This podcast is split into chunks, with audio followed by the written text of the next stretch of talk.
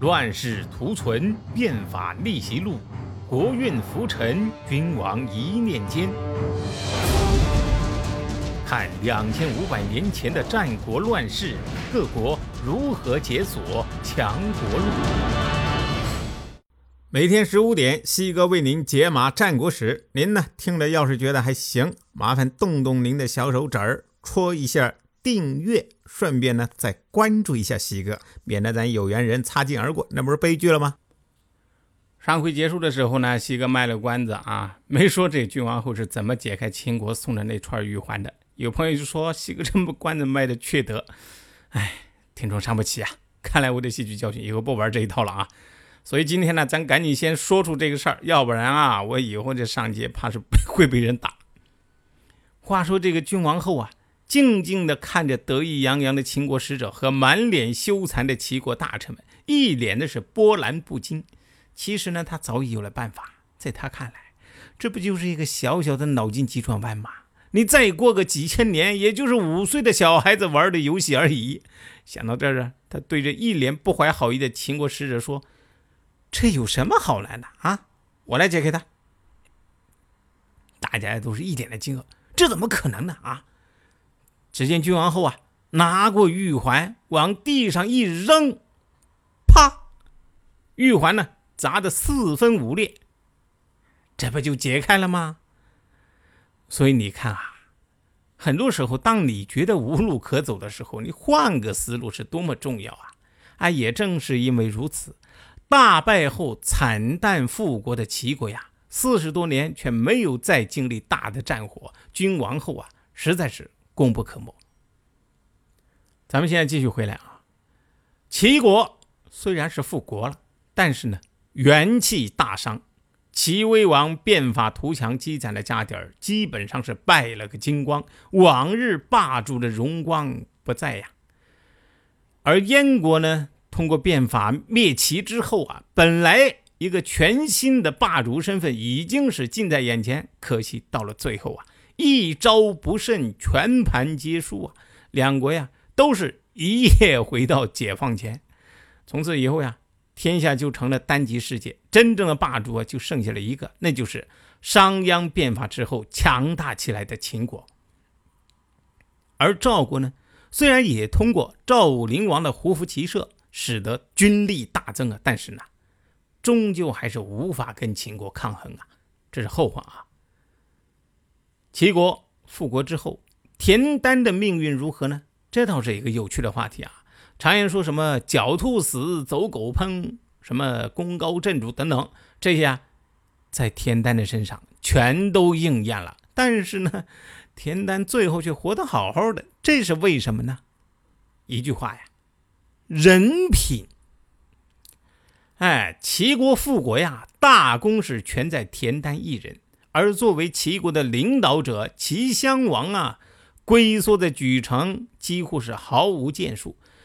那个时候啊，如果田丹想自立，恐怕也不见得就不可能。但是呢，田丹却在复国之后啊，将齐襄王迎到临淄，可见呐，这个人呢，并没有什么野心。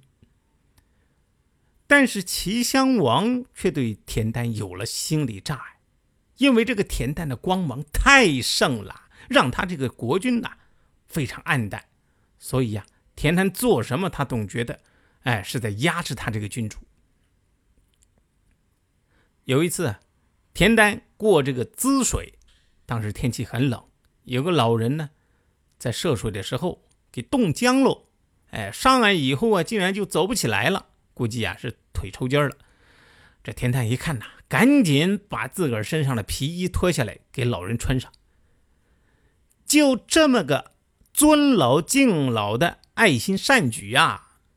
哎，齐襄王看不下去了，他觉得这个田丹呐是在故意抢他的风头，忍不住啊就开始自言自语：“田丹这样施舍别人，这是准备夺取我的国家吗？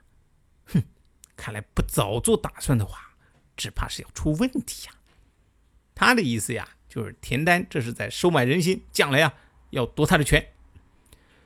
这个事情啊，深刻丰富了。中国后代君臣关系的理论，教育了一大批后来的臣子，那就是在和君主相处的时候啊，一定要把握一个原则。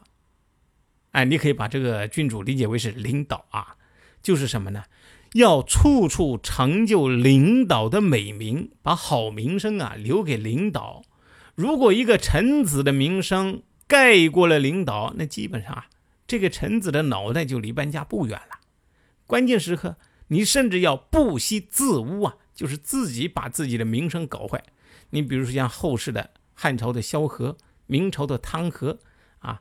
一个是拼命贪污，让老百姓恨自己；一个是拼命喝酒玩女人，让皇帝放心，这才得以保全自己。却说这个齐襄王啊，自言自语的说了这么一段以后，又醒过神来，感觉自己失言了。哎呀，自己这点小心思可别被别别人听了去啊！他赶紧左右看了一下，嗯，还好没人。不过呢，你再再这个稍微往远处一看，却发现啊，诶。有个人在那儿串珍珠，他这个心里头又不安了，就把这个串珠子的人喊过来，说：“你刚才听到我说的话了？”这个串珠子的人啊，老老实实的回答：“嗯，听到了。”你按照剧情啊，你接下来肯定就是齐襄王苍啷一声拔出佩剑，然后呢，架在那个串珠人的脖子上，阴森森的来一句：“那就对不住了。”只好借老兄你的人头来维护社会稳定了。这个一不小心得知了君王不可告人的秘密啊，你只能是死路一条嘛。那电视剧里面不都是这么演的吗？没准啊，这齐襄王也真是这么想的。于是呀，他接着又问了一句：“你觉得我说的对吗？”如果呀。这个串珠者没有说出下面这段话，只怕还真要人头搬家呀！他这段话不仅救了他自己一命，还让自己呢作为顶级聪明的形象留在了史书里。他说呀：“大王，您不如拿过来作为自己的善举，怎么操作呢？您呢，嘉奖田丹的善举，就说。”我担心老百姓挨饿，田丹就收养挨饿的人给他们吃的；我担忧老百姓挨冻，田丹就把衣服脱下来给人家穿；我担忧老百姓太辛苦，田丹呢也是这么想的。他的所作所为呀，都很合我的意思呢。大王，田丹有一个善行，您就表扬他，这样他的善行。不都记到你的头上来了吗？齐襄王一听，对呀，哎呀，这么好的办法，我怎么就没想到呢？哼，其实要西哥来说呀，其实你哪是哪里是没有想到啊？你只是被嫉妒冲昏了头脑而已嘛。过了几天，这个串珠子的又找到了齐襄王。估计那个时候王宫并不戒备森严，哎，跟普通的百姓家里边没有太大差距。一个串珠子的手工艺者，想见就能见到他们的这个国君。当然了，有人认为可能是齐襄王继承了当年齐威王开门纳谏的好传统，但是我估计不太可能，因为据这个史书记载呀，齐威王之后啊，齐国这种开放言论、监督政府的传统呢，就渐渐的被废除了。你要要不然这个齐闵王当初那么胡作非为，哎，怎么就没个人能串得住呢？那闲话不扯啊，这个串珠者呀，再次向齐襄王进言：大王，您应该在朝会上把田丹找过来，在大臣百姓面前公开表达这个意思，同时啊，发布命令，寻找那些挨饿的老百姓啊，并且收养他们。齐襄王啊，又照做了。过了一段时间。派人去民间打听，看看老百姓们都什么评价。结果呢，官员也好，百姓也好，都认为啊，嘿，田丹这么有爱心，那是齐襄王教育的好啊。你看看啊，在聪明的串珠人的教导下，齐襄王成功的实现了欺世盗名、沽名钓誉，嘿，玩的溜啊。但是不管怎么说呀，田丹的危机呢，暂时解除了。但是，也只是暂时。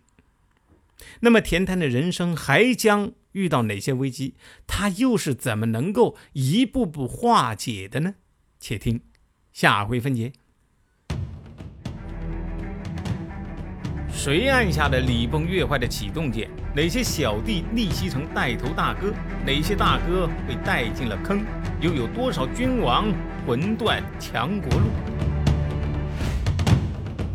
西哥从《资治通鉴》《战国策》《史记》中筛出战国大事件，为您剖析国运密码，轻松理清战国乱史。